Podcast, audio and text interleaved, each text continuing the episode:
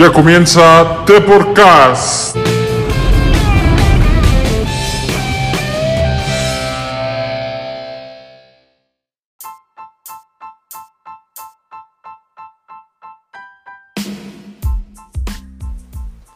Hola a todos, bienvenidos a The Podcast. Yo soy Rodrigo y el día de hoy me acompaña Gerardo. ¿Qué tal? ¿Cómo estás? ¿Qué tal? Buen fin de semana a todos. Aquí analizando la jornada 7 para la, lo que se viene en la jornada 8.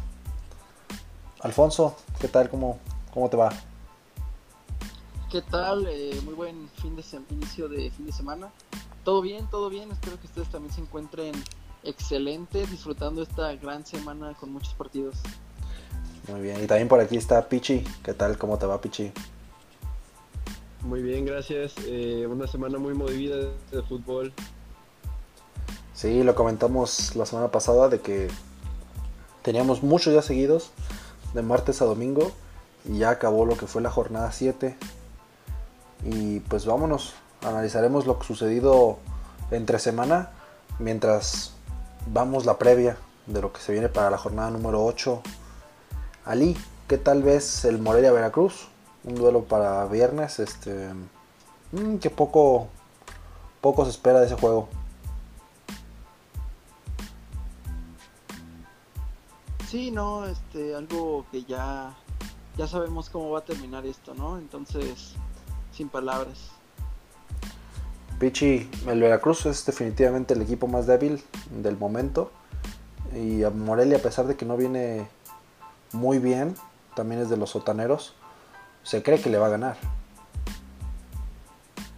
Sí, pues que quién no, quién no le gana a este Veracruz. Tiene un año completito sin, sin ganar y, y en este torneo tiene una diferencia de menos 16 goles.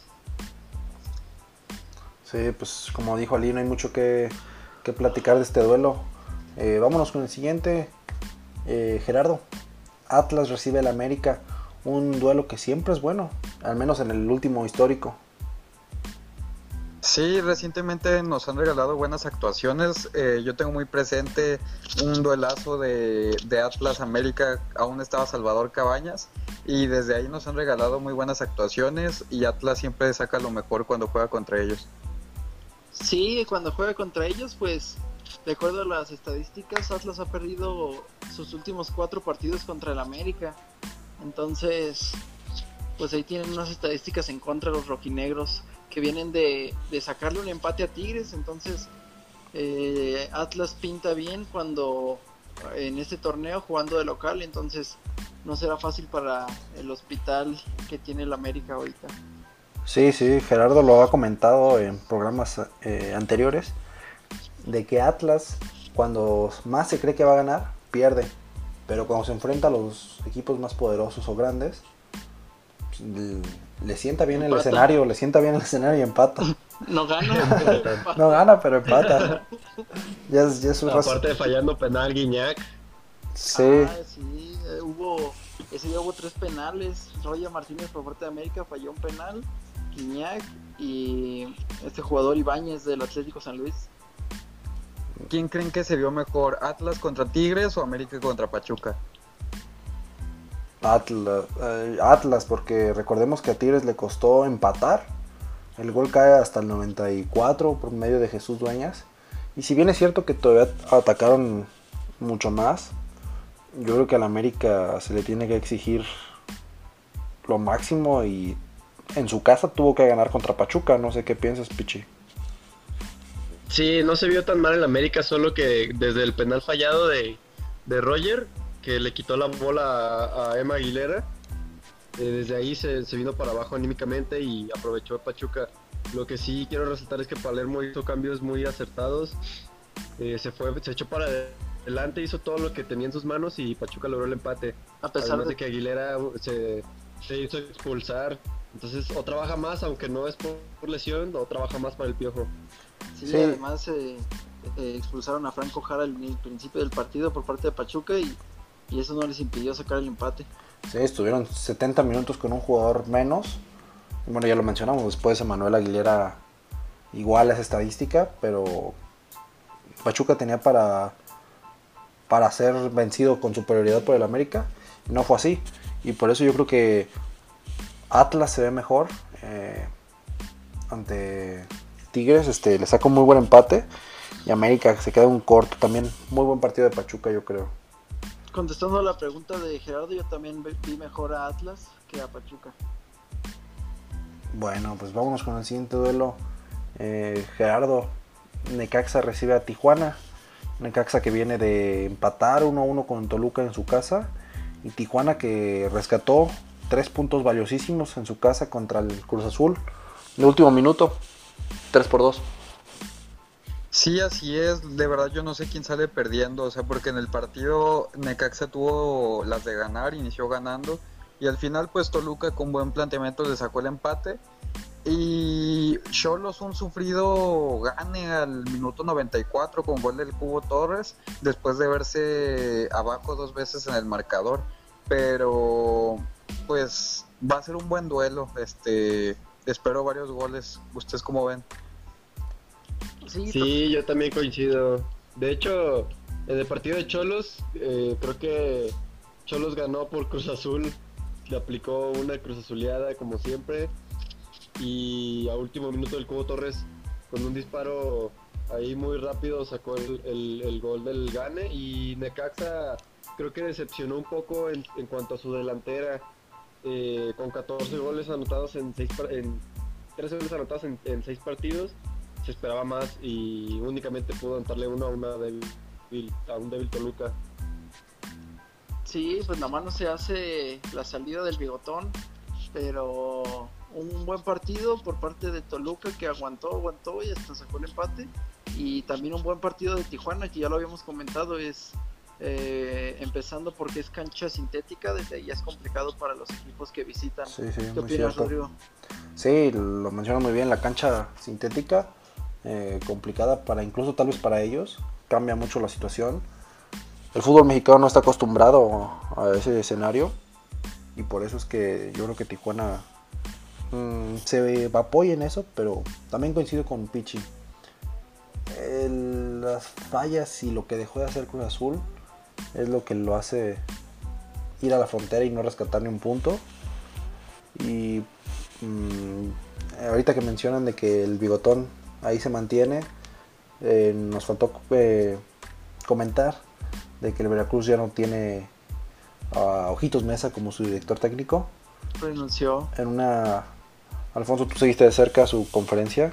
Eh, mencionabas que fue muy penosa. Sí, sí, estuvimos siguiendo de cerca el equipo de Porcas la conferencia de prensa de Ojitos Mesa. Él comentaba que él nunca había renunciado eh, a, ser director técnico de un equipo, pero, pero ahora sí de forma muy triste, pues mencionó que no, no podía, no podía, no podía seguir a, cargo de, del equipo y de, y de seguir mostrando eso a la afición de Veracruz, que cada vez son menos los que asisten al estadio. Ha habido muchas fotos de, que solo hay una persona sentada en, en áreas, en zonas muy grandes. Sí, sí. Sí, en zonas muy grandes del estadio una o dos personas. Pues sí, muy triste por ahí. De hecho, Jurado también mandó un mensaje a la afición igual diciendo prácticamente lo mismo que, que ellos, bueno, que por lo menos él iba a tratar de hacer todo para revertir la situación porque no era justo para, para los pocos, pero que siguen yendo al estadio a apoyar. Nada más como dato, este se dice que Enrique Mesa había aceptado ser técnico del Veracruz porque le hicieron el favor de de que sus hijos dirigían en, la Liga de Ascenso, entonces tomó el cargo del Veracruz como para cumplir su, parte del favor. Y ahora el nuevo técnico es González China, pues yo creo que ni en China lo conocen. ya veremos. Qué chiste tan malo te sacaste, pero. Sí, sí, seguramente nuestros aficionados comenten lo, mismo. Sí, se perdió en el bosque la China. ya no sigamos con eso. Vámonos con el siguiente de los jóvenes. Gerardo, y pasando a un duelo más interesante, Tigres contra la Fiera. Sí, así es, una cancha difícil el, universitario, te puedo decir que los libres y locos, este, pues así como es un nombre, ando, muy gracioso hoy, este, va a ser una cancha difícil para León. Aunque Aunque. Pues. Aunque León se mostró muy bien ante Santos, yo creo que en ese partido le pudieron haber sacado una victoria. Sí, yo estoy de acuerdo. Eh, ya hablamos de Tigres, que bajó su nivel contra Atlas desde que se empieza a fallar el penal. Pero León viene de menos a más y esperemos un, gran partido que en el cual Tigres tiene que empezar a remontar. Sí, van en cuarto lugar, pero sus últimos resultados no, no eh, muestran el buen juego que debería de estar teniendo a- en estas jornadas. Yo veo un juego muy, muy disputado en medio campo. Sí, Tigres con tres puntos de los nueve posibles, de los nueve últimos posibles. No se le ha visto mucho fútbol. Mm, y León mm, ya despertó en ofensiva al menos. Pero siguen con carencias atrás. Le marcan mucho. Así como marca bastante, tienen, ya lo mencionamos, a JJ Macías como líder de goleo en solitario ya. Pero con carencias abajo. Le marcan bastante. Yo creo que por ahí eh, depende de qué tan bien defiendan los equipos en ese duelo. Tanto Tigres como León, el partido lo van a ganar de atrás hacia adelante. Sí, justo eso iba a comentar que ambos equipos tienen eh, una delantera muy poderosa con Guiñac y, y Valencia por un lado y por el otro JJ Macías, eh, Mena, etcétera. Y pero igual manera tienen un juego defensivo muy que, que da muchos espacios. Y bueno, ahora con, con Diego Reyes Tigres eh, puede puede que le ayude a, a Otras variantes, tal vez. En cuanto a defensa. Sí, porque pues ya la pareja de Salcedo y Ayala creo que sí no está no está funcionando tan bien como, como el Tuca esperaría. Muy bien, pues un muy buen duelo para ver. El día sábado, mm, totalmente recomendable, uno de los posibles duelos de la jornada. Y vámonos con otro duelo, no tan interesante tal vez, Alfonso. Pachuca recibe al Atlético San Luis. Sí, bueno, eh, no se puede hablar mucho de este partido. eh, Pa- Pachuca viene levantando de sacarle un empate al América en el Azteca. Y San Luis, pues, lo mismo de siempre, manteniéndose ahí eh, eh, jugando bien, pero, pero dejando algunas dudas. Entonces yo creo que no es un partido muy eh, de mucho de para hablar, pero, pero pues va, va a ser interesante para ver el equipo de Palermo. Mm, Gerardo, no sé tú qué opinas de este Pachuca. Ya ha cambiado el rumbo de su fútbol, sobre todo por el pésimo inicio que tuvo. Mm, se le puede dificultar mucho al San Luis, que viene de empatar con Morelia. No creo que se le dificulte el Pachuca, como dices, tuvo un mal arranque que ya pedíamos la cabeza de Palermo, pero se ha visto bien, en cambio, este San Luis, este, pues con, con dos expulsiones en su partido pasado y, y, pues contra un rival no tan, este, bueno, un poco más de, de que te dé espacios para poder jugar, eh, yo creo una victoria para Pachuca. Pichi, ¿tú qué ves en este juego? Pues mira, yo veo un duelo muy parejo, contrario a lo que dice Gerardo, porque eh, ambos equipos tienen la misma cantidad de puntos, pero el San Luis tiene un partido pendiente todavía. Y si bien es cierto que viene de sacarle un empate jugando muy bien al América, pues también San Luis, digo, con tal vez con un equipo más modesto en cuanto a, a nómina, pues también viene sacando puntos de, digo, aunque es Morelia, pero pues vimos al Morelia también la semana pasada ganarle a Pumas jugando, jugando de una manera buena. Entonces creo que no, tampoco es como para demeditar el empate de, San Luis. Muy bien, pues. Un duelo, como decimos, no tan vistoso. Pero, y menos porque es en el mismo horario que el Tigres León. Pero bueno, veremos qué sucede y qué tal nos, nos va en la quiniela con este duelo en el que diferimos. Alfonso, siguiente duelo. Uno que para muchos dirán que es el mejor, que es llamativo. Y para mí, en mi opinión personal, ya solo es de nombre. Porque es el número 10 contra el número 14 vienen de derrotas, no se les ve nada de fútbol, técnicos que los que ya se pide sus cabezas también, la máquina del Cruz Azul contra las Chivas Rayadas del Guadalajara. Sí, bueno, eh, ya lo vimos, ¿no? En el último partido de Chivas aquí con Deporcas presente en el estadio, Chivas no se le no se le ve una capacidad de respuesta cuando están por bajo del marcador. Eh, hasta los últimos minutos es cuando se empiezan a, a mover y alcanzan a lo mejor un gol, pero ya no ya no les da para más.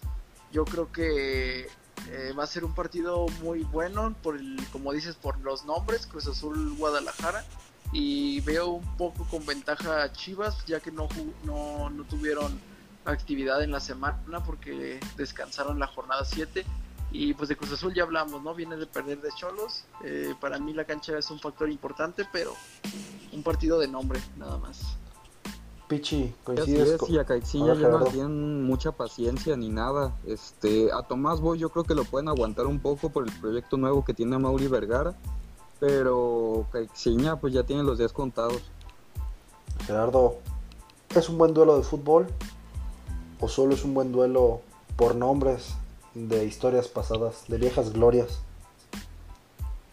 Eh, pues posiblemente sea un buen duelo porque Cruz Azul muestra su nivel de juego pero lo va bajando al segundo tiempo y Chivas al contrario va de menos a más. Entonces pues estaremos viendo un duelo parejo este que a lo mejor nos regala buenas actuaciones.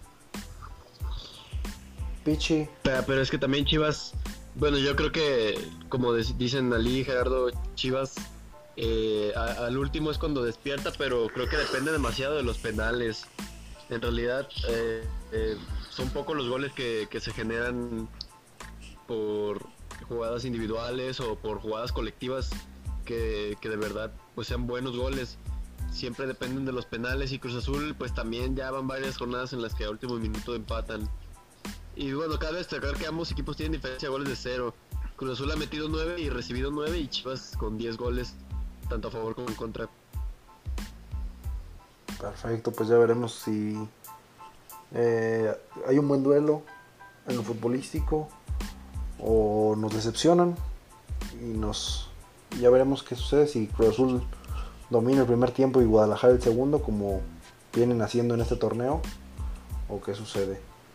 Pichi, el siguiente duelo es algo similar, dos equipos con historia, con nombre, pero con mal funcionamiento al menos en este torneo. Pumas contra Toluca. Eh, sí, bueno, esa es una rivalidad que se da, ambos juegan en el mismo horario, en zonas cercanas de la, del país. Y bueno, eh, el Toluca viene muy mal, Pumas tiene que levantar porque también ha, caído un par de veces en las últimas semanas. Entonces, si, si puede ser la semana que ya de plano invitamos a la golpe al podcast. Sí, totalmente. A ver si ya se nos hace traer al, bigotón a, a The Podcast. Yo creo que la gente lo pide y, y también los jugadores de Toluca, se habló, Gerardo lo mencionó también, eh, no estaban muy contentos con, con el técnico, pero, pero bueno, un partido también que no tiene mucho eh, para hablar, ¿no? O sea, Toluca viene eh, sí rescatando empates y Pumas pues no se le ve buen funcionamiento, está perdiendo esa efectividad que mencionaba Gerardo hace unos programas apenas. Bueno, yo quiero rescatar del 2 a 0 a favor a Monterrey sobre, sobre Pumas, perdón. una garra nuevamente de Pumas que intentan, no se les da y creo que Monterrey gana a lo mejor por, por la mm, mejor calidad futbolística que tienen había dicho Michel que eso no era problema, que él le ganó al Barcelona con el Málaga. exacto. Y aún así se llevó un 2 por 0. sí, pues sí.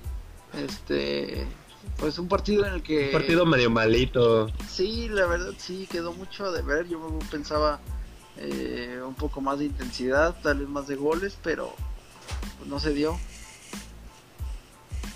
Muy bien, pues un juego para seguir.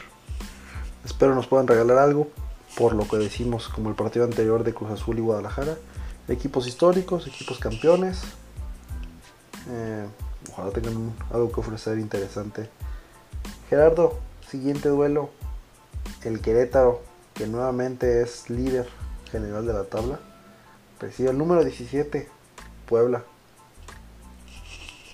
Sí, así es. Eh, pues más como se mostró ante el al Veracruz, bueno, es un no es como que se haya mostrado el mejor Veracruz del mundo, pero Al peor, de hecho.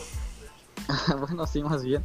Que Querétaro va a seguir siendo líder. Este, es- con Bucetich al frente va a pelear hasta semifinales. Sí, la verdad es que la liga parece parece la Premier.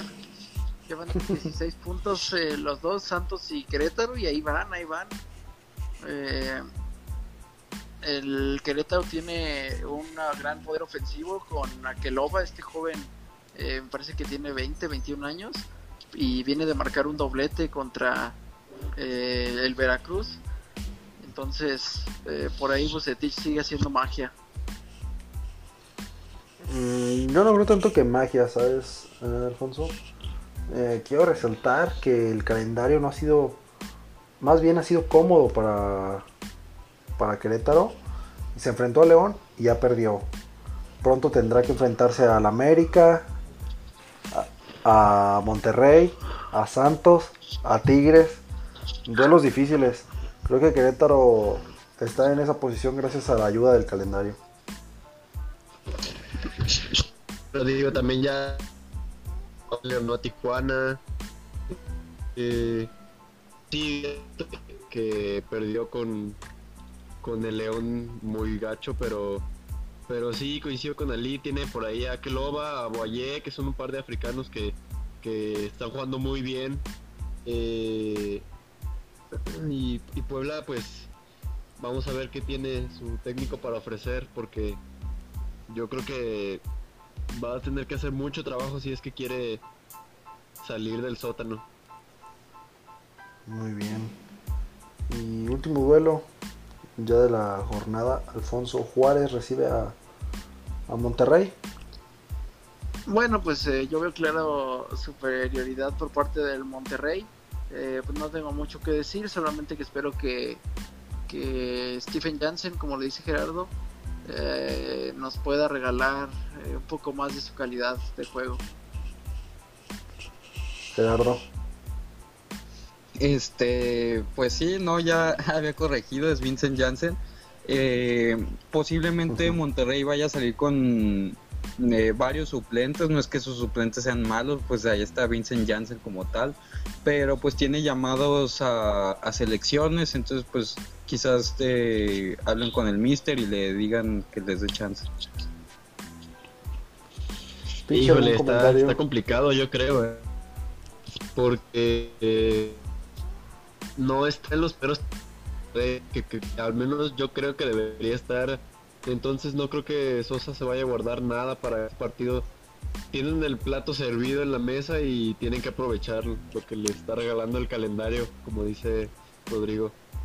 Sí, creo que es la oportunidad de que hagan valer su poder ofensivo y se lleven todos los goles a favor que puedan. Les van a valer mucho en las últimas jornadas para la clasificación a liguilla. Totalmente. Perfecto, pues ya veremos qué sucede durante esta la jornada número 8 del fútbol mexicano aquí en la Liga MX. Y ya tendremos el análisis en su programa de lunes. Y ya estaremos poniendo nuestros pronósticos en la página oficial de Instagram, ¿no? Sí, sí, sí. como, como lo hicimos el programa pasado, Sí, este nuevo formato. eh, patrocinado por Quiniela Pro. patrocinadores oficiales de, de Podcast. Perfecto, por ahí les compartimos los resultados para que, también ustedes Gerardo nos- se llevó la se llevó esta quiniela. se llevó la quinela esta semana, Gerardo. Felicidades Gerardo, algunas palabras para los fans. Eh, pues no, ningunas. eh, aquí se demuestra claro quién conoce más de cómo se podrían dar los marcadores debido a, a checar los, los partidos. Este, los invito a que hagan eso, caballeros. Bueno, pues, Pura gracias. suerte, nadie se esperaba ese 3-2 cholos. Eh, es- suerte, ya ese fue el resultado a mi favor, Pichi. Eh, yo sí le puse la victoria de Tijuana. Confié en mi equipo y ahí No, está. pero si ves el partido, no te la crees. También la pasada, ¿no te crees que Puebla no le ganó el Cruz Azul tampoco? Bueno, vieron, vi al Tijuana y sí, ciertamente tuvo su, su grado de suerte, pero ahí están los resultados. Los invitamos a que nos compartan los fans también sus, sus quinielas, sus pronósticos y que aparezcan en el programa. esperamos en el, el episodio del lunes tener un invitado para que venga y nos comparta un poquito más de lo que son sus opiniones. Y. Igualmente vamos a estar soltando algunos datos en, en las imágenes de Instagram eh, para, para que se puedan basar y, y que den sus pronósticos. Muy bien. Pues bueno, son palabras ahí del que fue ganador de esta jornada, al menos en la quiniela. Y hay que hablar porque el día de ayer se revelaron ya los calendarios, el calendario de la Champions League 2019-2020 con varios grupos muy interesantes y unos no tanto. Alfonso, ¿cuál ves que tú sea el grupo más difícil? El famosísimo grupo de la muerte. Sí, eh, bueno, creo que muchos coincidimos en las redes sociales. Eh, en el grupo de la muerte yo veo el grupo F, en donde se encuentra el Barcelona, el Dortmund, el Inter, que acaba de fichar a Alexis Sánchez y a Lukaku y junto con Lautaro están haciendo una ofensiva pues muy muy importante. El Dortmund también eh, ha tenido un gran arranque en, en la Bundesliga y el Barcelona ya estrenando a Griezmann con, con su doblete entre el Betis. Yo pienso que el grupo de la muerte es el del Barcelona, el grupo F. Ah, Pichi, a ver, coméntanos cuál de los ocho grupos te parece Claro, más y- complicado. Y yo coincido con Ali con el grupo F, con el Barcelona, Dortmund, Inter y el, y el Praga. Eh, yo soy aficionado del Borussia Dortmund, entonces pues ahí está eh, mi equipo favorito en ese grupo. De todas maneras, como dice el tridente que armó el Barça muy bueno, también el Inter se reforzó en el ataque. eh, el Dortmund viene jugando muy bien, pero también quisiera resaltar eh, grupos muy, muy parejos. Como decías que hay otros que no tanto como el del City, que creo que por ahí se lo va a llevar fácil. También, y Sí. como el Real Madrid también, que el único rival que tiene es el París. Pero los últimos dos grupos, tanto el G como el H, se me hacen muy parejos. La verdad, no. Yo, si fuera el Chelsea, no me confiaría tanto de, del grupo. Y el Zenit sorprende que sea cabeza de serie. Entonces, Le- por ahí sí están muy parejos. También eh, Gerardo... pasado a- al Manchester City le había tocado un grupo este igual que se decía muy fácil, se le complicó. De hecho, por los partidos de local fue que, que pudo sacar este pues, las victorias. Ajá. Pero pues a ver qué, qué tal. Eh, Sí, Gerardo, ¿para ti cuál es? comentaba- Sí, sí, Rodrigo, sí, A creo que ver. vamos a decir lo mismo. A ver, sí, a ver, vas adelante por favor, Alfonso. Sí, yo quería, no sé, yo estaba hablando, eh, pensando que Gerardo también, hablando del grupo de la muerte, nos comentaba antes de micrófonos acerca de la llegada de Neymar al Barcelona. Tú estuviste siguiendo de cerca ese, ese, esas noticias. Este fichaje ya está cerrado. eh, a lo que he, investigado y pues seguido este, a Neymar, eh, va a ser a cambio de Rakitic alrededor de, de 170 millones y algún otro jugador que todavía no se sabe cuál, pero pues ya está firmado, solo es cuestión de anunciarlo. Muy bien, pues ya veremos si el Barcelona realmente se refuerza con el repatriado a Neymar Jr. Digo, la Para calidad ti, tiene de sobra. Mm, para mí, fíjate que tengo que hacer un comentario eh, extra y es que, ¿qué es realmente el grupo de la muerte? Porque si realmente vemos el grupo más difícil en el que todos tienen capacidad de pasar, para mí sería el grupo H. Chelsea, Ajax, Valencia y Lille. Para mí ese es el grupo de la muerte. Y el G, El G con Zenit, Benfica, Lyon y Leipzig también es muy complicado. Pero yo quiero destacar un poquito por el tal es un grado de nivel superior en el grupo H. Sabemos Chelsea campeón de la Europa League, Ajax que fue semifinalista de la temporada pasada y Valencia y Lille con grandes cuadros siempre tienen un buen fútbol. Yo por eso vería uno de esos dos grupos como el grupo de la muerte. Si nos basamos en que la definición sería donde todos tienen la capacidad y la oportunidad de pasar a la siguiente ronda. A ver, ahora yo, yo tengo una, una, una dinámica rápida. eh, viendo los, los grupos, ustedes me dicen quién, quiénes son los, los dos que pasarían por grupo. Perfecto. En el grupo A, París, Madrid, Brujas y Galatasaray. París, Madrid. Madrid, París. orden, Mm, Ok. Sí, yo creo que muy Muy claro. bien. eh. En el grupo B, Múnich, Tottenham, Olympiacos y Estrella Roja. Tottenham Bayern. también está claro ahí. Tottenham Munich. Sí. Sí, totalmente. En el C, City, Shakhtar, Dinamo Zagreb y Atalanta. Una sorpresa en la Champions. Híjole, ahí está bravo. Mm, Yo digo Sí, City. Dinamo. No, bueno, Bravo, Bravo Yo digo City y, ¿no? y Atalanta. Claudio Bravo. Eh, Manchester City, en mi opinión, y me iré con el Shakhtar. ¿Y tú, Ali? Yo igual, City, Shakhtar. El grupo D rápidamente, Juventus, Atlético, Leverkusen y Lokomotiv. Mm, En mi opinión, muy claro, Atlético y Juventus. Se enfrentaron la temporada pasada y ambos pasaron. Asimismo, el City y Shakhtar llevan tres años enfrentados en fase de grupos. Ahí como dato. Yo creo que Sí, Juventus Gerardo. Atlético. Sí, Sí, totalmente. sí, sí, también yo. En el E, el, el campeón Liverpool contra el Napoli del Chucky Lozano, el Salzburgo y el, y el Genk. Eh, Liverpool, Napoli. Sí, de acuerdo. Sí, ahí veremos al Chucky haciéndole unos dribles a, a Van Dyke que nunca se deja driblar. Y que fue Ahora- nombrado mejor jugador de la UEFA de la campaña Ah. pasada. Eh, una decisión un tanto polémica, como hemos leído en los demás compañeros periodistas deportivos. Que es- parece un poco ofensivo que le entreguen ese premio en frente de Cristiano y de Messi. Será Sí. tema para comentar ya cuando inicie la, la campaña. Muy bien, excelente dato. Ahora sí, el llamado grupo de la muerte por varios, Barcelona, Dortmund, Inter y, y Praga. Barcelona, Inter. Barcelona Dortmund. Barcelona, Inter yo voy también. Uf, muy complicado. Yo creo que está, bueno, muy claro que el Barcelona pasa, siempre candidato a ganar. Y mm, yo veo el Dortmund, tal vez. El grupo G, para Sí, mí claro. un grupo eh, de Europa League, pero, pero bueno, ¿qué No tal el ofensivo. El Zenit, Benfica, León y Leipzig? Yo Ah, al- bueno, ese no es un grupo de Europa League, ¿eh? Ay, para mí Yo sí. veo ¿no? a... No, hombre, ahorita lo- los vas a ver, los partidos se van a poner muy buenos. Yo veo a Leipzig pasando a la siguiente ronda junto con el Benfica. Cualquier equipo, Sig de primer lugar. cualquier equipo que de estos que pase a la siguiente ronda es eliminado. Es decir, cualquiera de estos se va en octavos. Eso decimos, eso decimos siempre, o sea, lo contrario del City, que sie- siempre cualquier que le pongan al City va a ganar y siempre pierde. También el París nunca llega a las semifinales. Sí, No, pero- la exacto. Champions, yo- o sea, siempre, Pero al París le toca jugar con, siempre da sorpresas. con Claro. equipos buenos. Nos han tocado grupos muy sencillos para comentar. Bien. Yo creo que es muy fácil ahorita nuestra posición.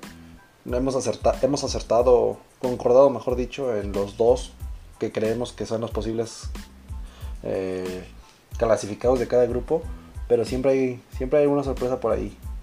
Yo para este Pues grupo. G eh, veo al Lyon y al Leipzig. Muy bien, y ya el, el último grupo Muy H, bien. Chelsea, Ajax de Edson Álvarez que viene de anotar su primer gol con el Ajax, nada más y nada menos que en la eliminatoria de la Champions League. Valencia y el Lille de Francia. Híjole, ese está bravo también. Chelsea El No va a Ajax. tener nada fácil. Exacto. Híjole. Ajax, Valencia. Yo voy a Ajax Híjole. Chelsea. Ay, Chelsea le, se le, esta vez se va a quedar atrás. pues no tiene a Hazard, no. Pero tienen a Pulisic. Ya, este está muy bravo, eh. También el Lille viene muy bien. Perdieron también a su figura, Ay, Simone joder. Pepe, hacia el, a- ahora Sí, en el al Arsenal. Arsenal. No, no. Pero no es todo el equipo, o sea, si los ves jugar, juegan muy bien. Yo veo a Chelsea, Ajax también. Muy bien. Pues ahí están nuestros pronósticos. Alfonso. Ahí está, excelente. Ya nada más para terminar, pues esperemos ver al Chucky debutar contra la Juve el fin de semana. Y ya dijo Carleto Ancelotti que se iba a debutar. Perfecto, pues un duelo Pues más para seguir. pendiente. Perfecto, Eh, caballeros, pues es todo por es todo. es todo por este programa. Nuevamente les agradecemos a todos nuestros escuchas que sigan al pendiente por Instagram Ahí tenemos varias dinámicas durante la semana. Y ya nos tendremos en el programa de lunes para comentar qué sucedió en la jornada de la Liga MX y ver qué se viene para los próximos días. Y meter nuestra quiniela por Quiniela Pro, patrocinador. Patrocinador oficial. A quienes mandamos un saludo muy caluroso desde aquí. Pues vámonos, caballeros. Pichi, muchísimas gracias, que estés muy bien. Al contrario, gracias a ustedes, un placer. Alfonso, gracias. Muchas gracias a ustedes, buen fin de semana. Gerardo, gracias, que estés bien. Realmente buen fin de semana para todos. Perfecto, pues nos despedimos. Yo soy Rodrigo y esto fue Deporcast.